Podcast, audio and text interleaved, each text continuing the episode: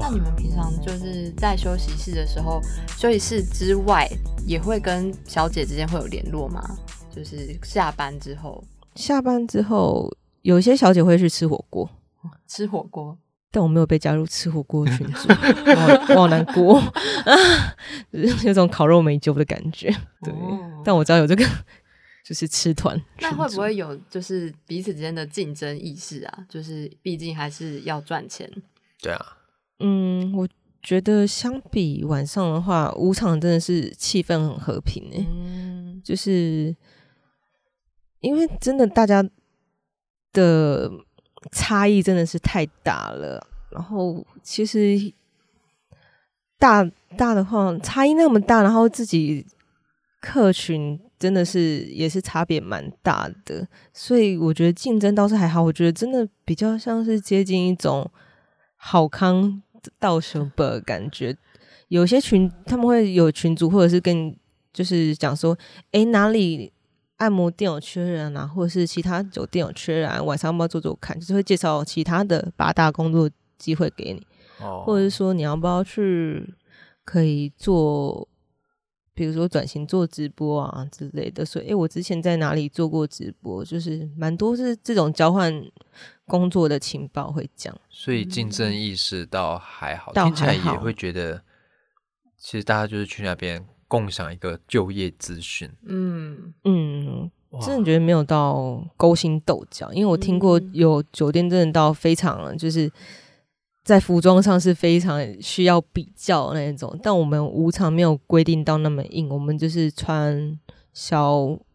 小礼服、小连身裙就可以了。啊，然后就所以你上班的定妆就是要穿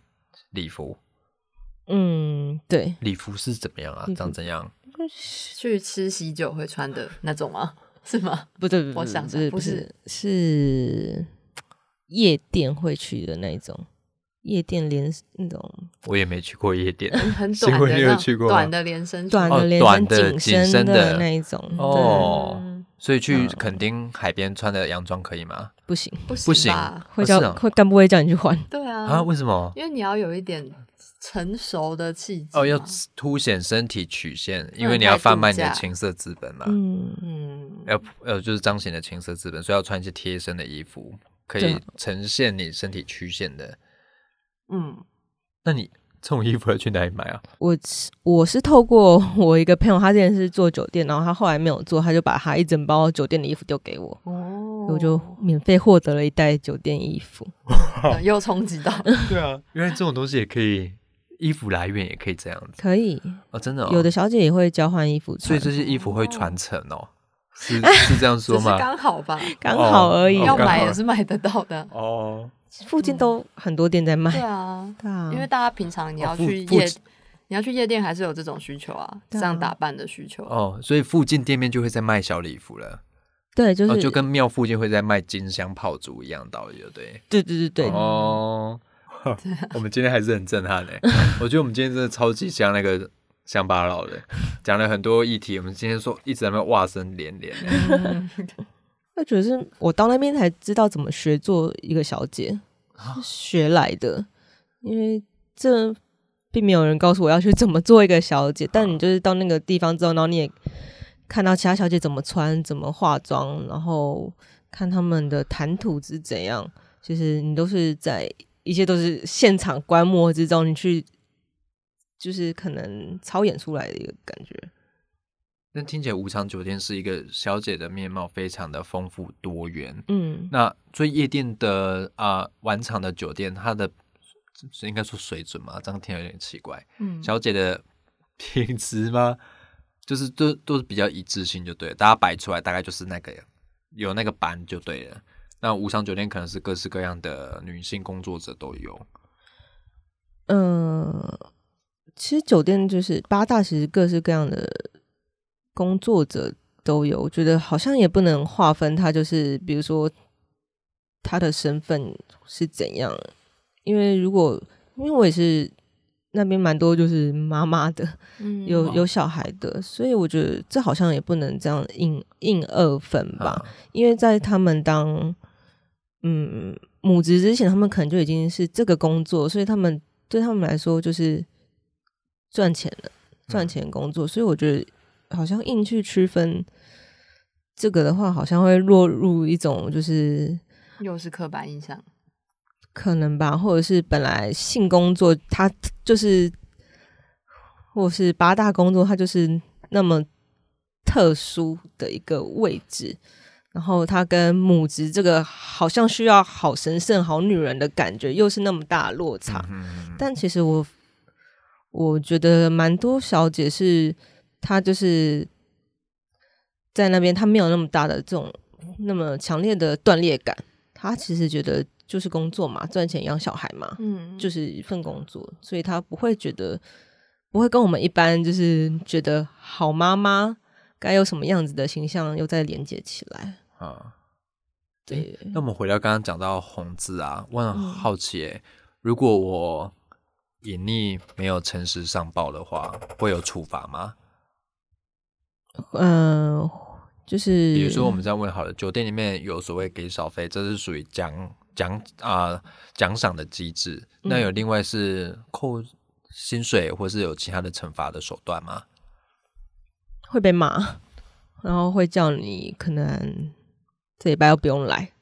之类的，然后也会帮你砍掉后面的客人，哦，我这个惩罚蛮严重的、欸。对啊，蛮严重的。那如果对于真的有经济压力的小姐来说，这个惩罚是好像听起来有点不符比例耶。就是我只是没有好了，说只是好像就是触犯了酒店的大禁忌啦，对嗯但他其实整个砍掉他的工作收入来源哎。嗯，对啊，但对干部或是经理来说，这是会影响到他们声誉了。啊就是客人会觉得你你们是不是在骗我说谎？对啊，哦所以就是对小姐真的影响很大。然后，但经理那边又就是 又会觉得要面对的也是客人那边会不会再信任你这个人？所以这个信任的连接是还蛮脆弱的，蛮薄弱的。好，就是这好难，好浮动哦。有时候脆弱，有时候又很很完全就是各取所需的状态。，对。有时候他们会完全没有看过小姐，然后就凭就是干部的一句话，就嗯就直接冲过来了，嗯，啊，就说干部这个干部推荐一定是好的，就是老时代那种情谊。哦，已经口碑有建立起来对对了，对，哦情谊相挺啦。哦对情谊相挺来，给你这么下子的啊呢？对啊，就是我来我来帮你捧场啊，帮你开个场。啊，对，那我有点想问一下小慧的观察，就是比如说像月经禁忌这种啊，或者是这种口碑相传，比感觉都是比较早期社会一直流传下来的一种传统，或是他们的规则。可是你这样看起来会觉得，如果客人越来越年轻，或是世代更替之后，这些东西还会一直留着吗？还是它就是这个酒店文化里必要的一种样态？会一直留着吗？我觉得他现在已经算是很没落的一个形式了，嗯因为在我做的时候，其实他就是一直都是生意不太好的的状况，所以，嗯，我觉得可能就是跟老人会一直死掉的感觉一样吧，会。嗯之后可能不知道会不会换个方式，或者是这个形式可能就已经不在。因为毕竟他刚刚小慧也有说，就是生意其实都没有到很好，嗯所以可能他的消费族群的确就是那样了，对，比较没有成长的空间。而且因为客人会老会生病，嗯所以也渐渐无法多出来走动了。哦，突然觉得这个工作还蛮，嗯，也是一个见证某个年代的，对，但我还是感受复杂啦，尤其是我很好奇做，因为我一个异男发言好了，好，做过酒店工作，会对于情感交往或是跟另外一半会有冲突吗？会有一个界限划分吧，就是比如说，嗯，我会觉得私人的感情，然后它就是一个比较像是最后一块净土的感觉，那是我这样子想。然后工作它就是就是我最不想回忆的事情，但感情就是我要尽量保护好这一块。但后来就是有点没有办法，这个界限是没有办法那么真的很明确去做到这样的事情，因为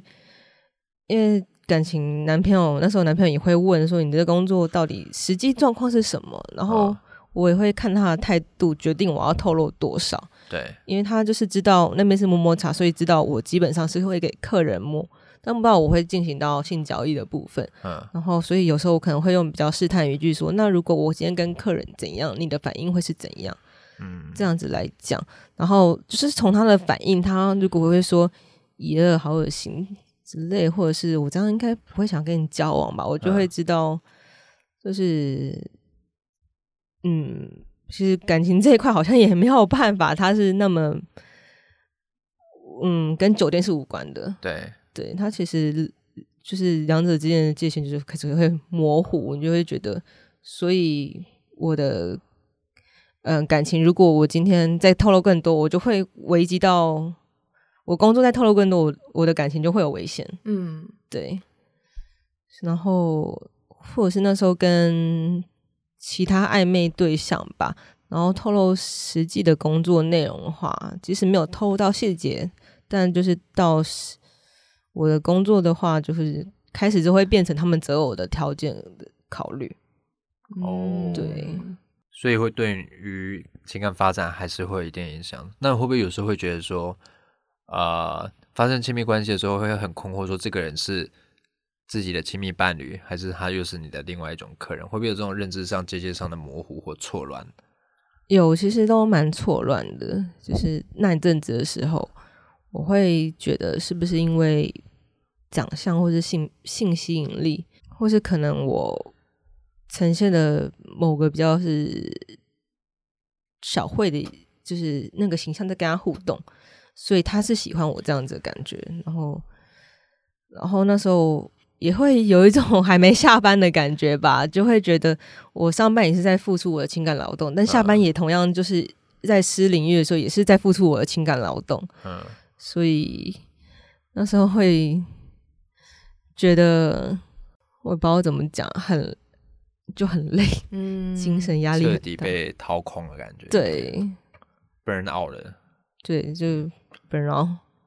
嗯，嗯，那当时后来的男友，呃，当时的男友有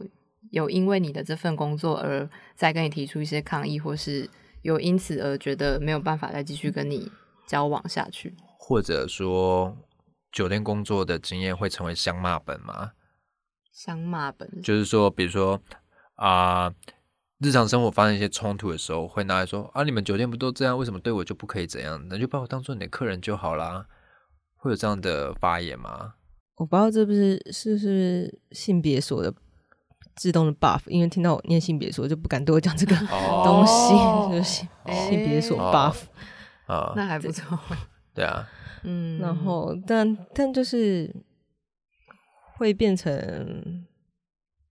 要在他面前就是小心翼翼，不能讲到某些 detail，要回避一些事情。但自己也会反过来问自己，就是我这样做有没有是不是就是在又在违反某种女性主义的期待，或者是对，或者是我会觉得，嗯，我是常常用呃男性看我男性凝视的眼光在看自己，对。对，就是我很期待你对这方面的见解耶。就因为跟我们刚才聊到说，其实，在情感发展上，会刻意去避免，或者是小心翼翼去避免进到这个深水区。嗯可是这一方面跟念性别跟所谓的女性主义来说的话，是不是觉得说，那我这么小心翼翼，或是自动遮蔽，或是变成一个禁忌话题之后，是不是等于说我还是觉得这件事是不好的，是负面的，所以我们才要小心翼翼去躲藏讨论这个议题？对我也会自己常常想这个事情。那但我觉得还有另外一点就是，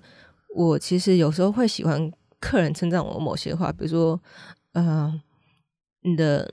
胸部的形状怎样啊？就是他们一种非常男性权威式的角度来解析我的身体怎样。嗯但我其实听到这些话，我是高兴的，我是也有情欲上的呃兴奋感的，嗯。就是说，哦，你这是哪一个？比如说你的呃口交什么很棒，然后我自己其实受称赞的时候，我会觉得其实是开心的，然后但自己就是会觉得我这样是不是嗯又落入了又那个对又落入了某种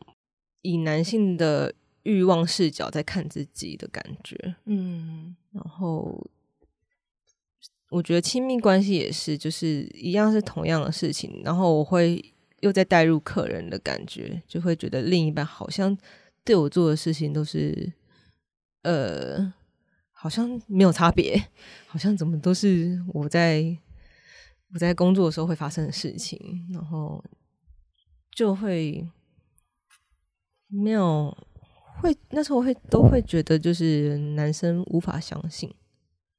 对，就是对男呃异性恋男性的信任感会非常低，然后会就是那时候也非常厌男，嗯所以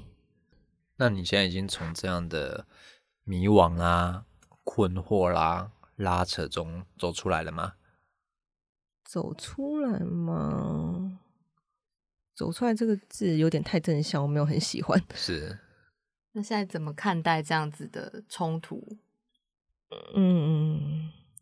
怎么看待这样子的冲突？我觉得还是一部分，我其实有觉得有这个经历，其实不是不好的，嗯对啊，我觉得其实，嗯，现在看回去会觉得有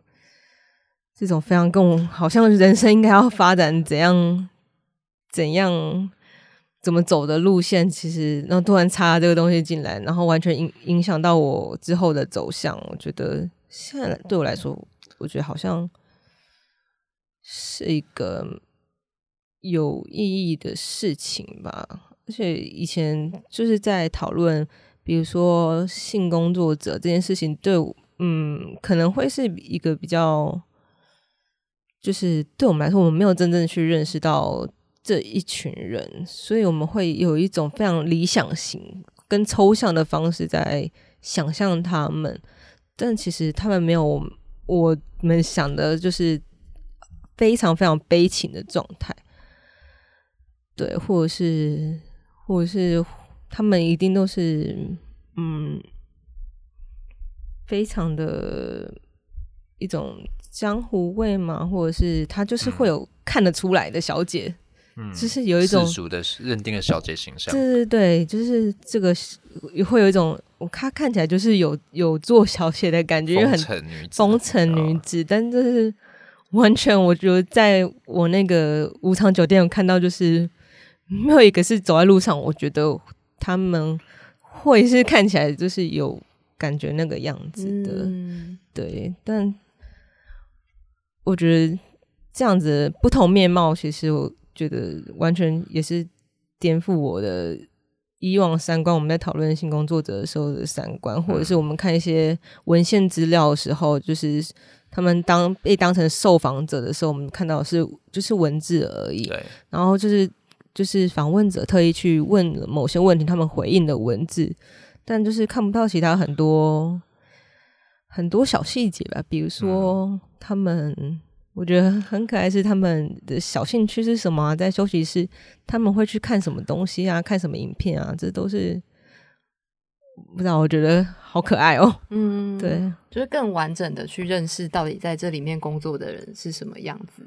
嗯，比如说他们会吃鱿鱼丝，他们可能会看书、会翘脚之类的。会准备公务员考试，对，哦，对，还有很认真在念英检的，嗯，其实都是我们平常不会觉得酒店小姐会是这样子的。其实一开始在准备题目的时候啊，嗯我们也去看其他媒体有做过相关的报道，但其实你可以看出那个报道视角跟框架大概就是拉在那个范围。哦，比如说为什么要做？嗯，那做的过程中呢，是不是赚了很多钱？那嗯男朋友会不会在意你做这个工作？其实主要的叙事轴线都是照这个既定的印象去走，可是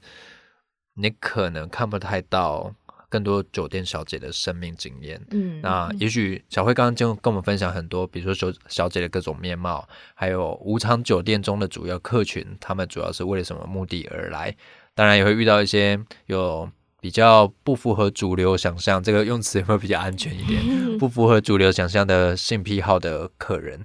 那面对这个时候，其实小慧本身是念性别研究的，那对这方面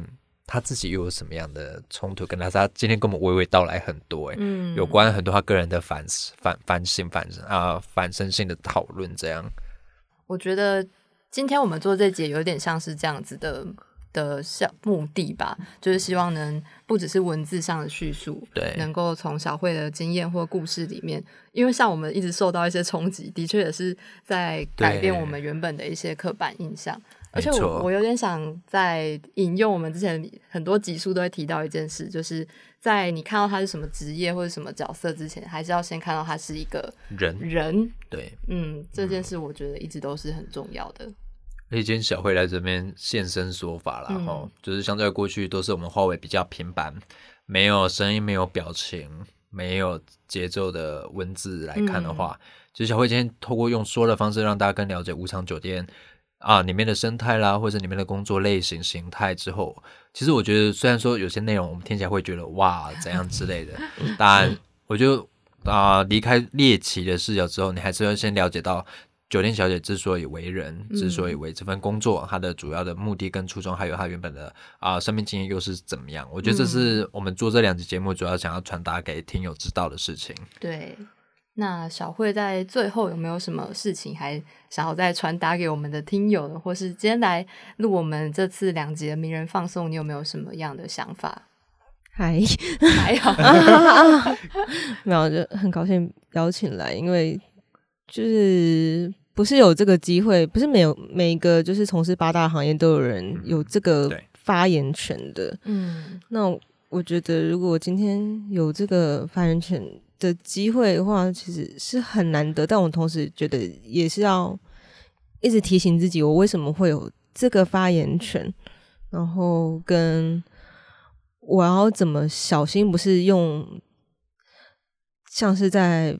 贩卖别人的故事这种感觉。我觉得就是一直要走每一步都要一直在反思自己是不是透过别人的故事来讲自己的心声，这样子的感觉。对，嗯，我很喜欢这个结论，然后、嗯因为我觉得确实啊、做八大的工作者，他今天要有一个发言权，通常都是被引用、嗯被转述，或是被压缩化了、被扁化的一个形象。那我们其实从来没有好好听过八大工作者他们到底想的是什么。那上下两集，小慧跟我们聊了两个钟头，对，关于八大工作产业里面的形形色色的人事物啦。那不知道大家喜不喜欢这两集的内容？那其实，如果大家对于小慧的故事有更深度想要了解的话，她目前也有在 Bios 上面写专栏。那没错其，实上面就以她非常好的文笔，然后有非常细腻的一些记录跟她的反思。对我觉得最重要的是反思啦，嗯就是你看到这么多之后，那你可以反思过去我们主流社会所建构出的八大小姐群像，跟你实际进去看到之后的面貌有什么样的差异。那我觉得这就是反思的开始，从认识差异出发啦。嗯，对，那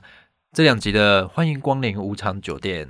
就到此结束。那不知道各位喜不喜欢？如果你喜欢，或是有任何回馈，或是想要知道更多的话，也欢迎到 Apple Podcast 留言给我们，也欢迎到我们的 IG 小盒子私讯我们。嗯，那大家的回馈都是我们继续制作这个节目的动力，也欢迎大家继续来留言跟我们互动。那我们这一集就要在我这个心情余波荡漾之中结束了哈。今天听了很多，也是扩展我生命的这个广度了真的真的。对那就在余波当中结束啦我是柏松。我是新慧我是小慧。谢谢大家拜拜。拜拜。